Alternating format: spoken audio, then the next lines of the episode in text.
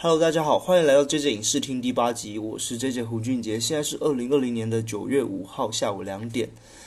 已经看腻了过分美化与推崇善良风俗的超级英雄故事了吗？不想再被什么理想完美人格啊、正直的童子军节操、社会一片和谐的乖宝宝故事给洗脑的话，我这里有一批便宜的牛肉，有需要的要打这支电话。今天要推荐的是一部充满着暴力、血腥、情色、犯罪、毒品。各种政治不正确的故事，那其实正义魔人们看完的话，肯定是口吐白沫、七孔流血的阿斯巴影集。那也许正义凛然啊、刚正不阿的超级英雄已经太过于矫情了，反英雄们或者是反派们游走于灰色地带，但仍秉持着某种信念前进的魅力，渐渐受到大家的喜爱。如果连这种题材也厌倦的话，不如来尝试这种更重口味、比社会写实更加黑暗的黑袍纠察队吧。当你所熟知的正义超级英雄啊，其实是有一群好色有。偷窥癖好、暴力啊、酗酒、毒瘾缠身、杀人如麻的伪君子，这根本听起来就是超级恶棍会做的行为吧？他们借由经纪公司与赞助商包装成亲民的超级巨星，伴随的不再是正直善良，而是满满的商业铜臭味以及负责掩盖事实的舆论跟媒体。这些看起来完全跳脱于超级英雄的框架，但却又回到我们所熟悉的社会写照。生活在我们周遭的艺人啊、政客们啊，其实不就是各个外表光鲜亮丽，私底下却丑陋见不得光的样子吗？那黑袍纠察队啊。第一季其实，在二零一九年于亚马逊的影音平台已经全集数的方式上架了，总共有八集。而第二季的啊，其实是在昨天，就是九月四号的时候已经上架。那预计也是有八集，不过这次比较不一样，它是用分集方式上架的。刚刚确认了一下啊，是已经有三集的方式上架了。那我现在是还没有观影第二季。那有兴趣的话，可以到亚马逊影音平台直接注册会员的话，现在是有送七天免费的一个观影的时间，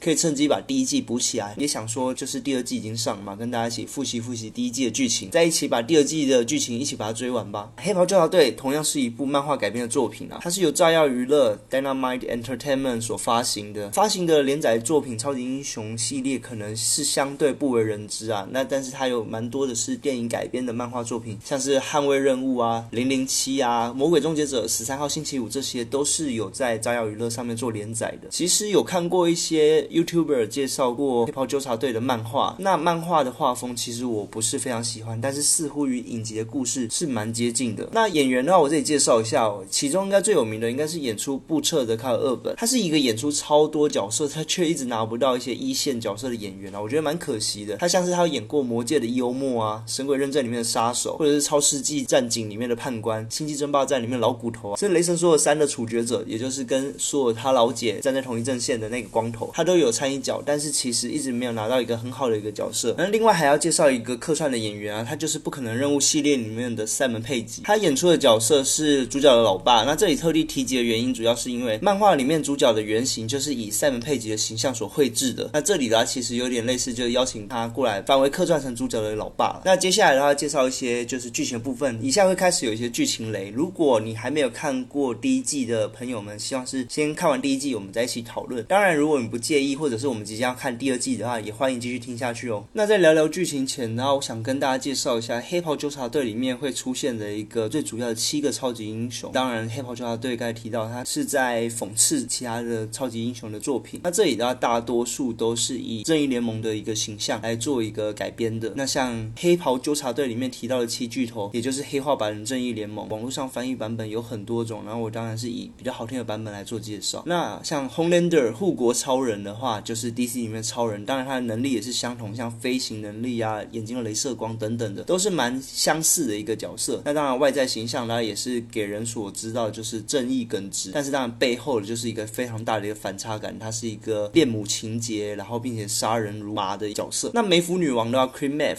她其实就是神力女超人的一个角色，那当然有点类似就是那种亚马逊的女战士的穿着，然后能力也类似。那她其实故事剧情里面她是一个女同志，并且有酗酒的坏习惯。那相对之下，她是这些七巨头里面比较没有那么黑化。的角色，那黑侠 Blano 就是类似蝙蝠侠的角色。当然，这部影集里面他的表现就相对没有这么多，甚至里面他一句话都没有了。那 The Deep 就是深海王，就是类似 DC 的水行侠，他一样就是可以跟鱼类做沟通啊，然后比较偏就是搞笑的角色。呃，他的形象是有点情色，他喜欢性骚扰呃小女生啊，或者是跟其他的女粉丝来一夜情。A Train 火车头，他的形象是类似闪电侠。那这里面的闪电侠的话，一样。他是跑的速度非常快，但是他有发现自己的体能一直在降低，所以他靠着嗑药的方式来维持自己的高速的状况。那倒数第二个的话是 DC 漫画里面的火星猎人，在漫画版本的黑袍纠察队的话是叫做木星的杰克，影集里面呢叫 Translucent，就是半透人，他其实就是可以呈现半透明状况的一个半透明人。那他主要是靠着自己的皮肤的碳组织的致密结构，可以改变光的折射，代表他有一个很高的一个皮肤的硬度，所以一般的子弹啊是打不穿他的。那最后一个啦是已经在影集中一开始就提及他已经退休的角色，叫做 The Lamplighter，就是点灯人。那有点像是 DC 漫画里面的绿光战警。当然，这个点灯人的故事听说会在第二季里面再更多做琢磨。那我们来聊聊他的整个故事走向吧。故事一开始是在讲一个叫做一休的普通人，他过着平凡的日子啊，牵着未婚妻的双手，说着再平凡不过的语言，在突如其来的刮起了一阵强风，眼前只剩下满身鲜血的自己以及满地的肉酱。那他牵着未婚妻那双支离破碎的双手，顺着狂风望去的地方，就是有个身影站在街头，那是七巨头中的超级英雄，就是火车头。他停下了几秒，说：“我真的很抱歉没有看到你。”就继续奔驰离去。这夸张的开场啊，血腥震惊的镜头，已经完全虏获了我的视神经。随即而来的是铺天盖地的经纪公司，希望啊这可以签名赔钱了事。而火车头也上了许多的新闻版面来哀悼这件事情，表示当时其实在追逐罪犯，造成了人民的无辜伤亡。所有的媒体舆论都让这件事情看起来是情有可原，值得原谅。那直到了一名的黑衣人叫做布彻的一个出现，他表面上是希望帮助一休争取自己的权利，但实际上只是想借由一休，因为他跟七巨头之间产生了一个关联性，想借由一休来接近七巨头的本部，并揭露七巨头以及经纪公司沃特的丑陋真面目。果不其然，这个挑衅的举动啊，引来了七巨头的半透人注意，并且跟踪。半透人认为这些人的行为啊，会严重的影响到七巨头在对外的形象跟股价，所以他就想要间接的把这两个策策划的人灭口。意外的被抓住了。那抓住的过程中，其实一直进行严刑拷打啊，想要知道整个呃七巨头的真相啊，或者经纪公司的真相。间接的也带出了两个角色，是法国佬以及母乳。那母乳这个角色其实真的蛮闹的，他的名字叫 Mother Milk，真的是母乳。那主要是这几个人组成的一个组织，就叫做黑袍纠察队。那在这种平凡人靠着智取以及各种肮脏下三滥的手段来对付超级英雄，就是这部影集的一个主题。而黑袍纠察队的轴心人物布彻啊，其实他这一切的行为都是为了他的失踪老婆。他的老婆本来是沃特的员工，最后的身影其实伴随着护国超人，所以他极尽所能的想抓到护国超人的把柄。他认为他老婆失踪甚至死亡都跟护国超人有关。但没想到的是，就是在挖开内幕的时候，是发现更深一层的阴谋以及更黑暗的七巨头的核心。那沃特真正的一个营运的方式，其实不单单只是把这些超级英雄包装成一光鲜亮丽的外表，那实际上他们是制造出更多的一个超级英雄。他们在医院里面将一些新生儿注入了疫苗，然后新生儿有些就会产生了一些超能力的一个转变，甚至他为了要维持自己的强大的存在，在别国之间创造出一些反派，让自己在国际地位中是可以畅行无阻的。例如说，我可以派超级英雄去帮助你们国家的话，就造成了一个国际的交流的状况。这个真的是非常美国，非常的可以。那我来讲讲我的评论吧。我觉得黑袍纠察队就建立在这种如此辛辣且讽刺的题材，故事是不同于大部分的超级英雄作品。那黑袍纠察队的主角们每一个都是深受受超级英雄迫害的普通人，他们想借由揭发经纪公司的腐败以及揭下超级英雄的面具，来给一些公道的一个制裁。但对抗的是全世界最强大的超级英雄七人团体，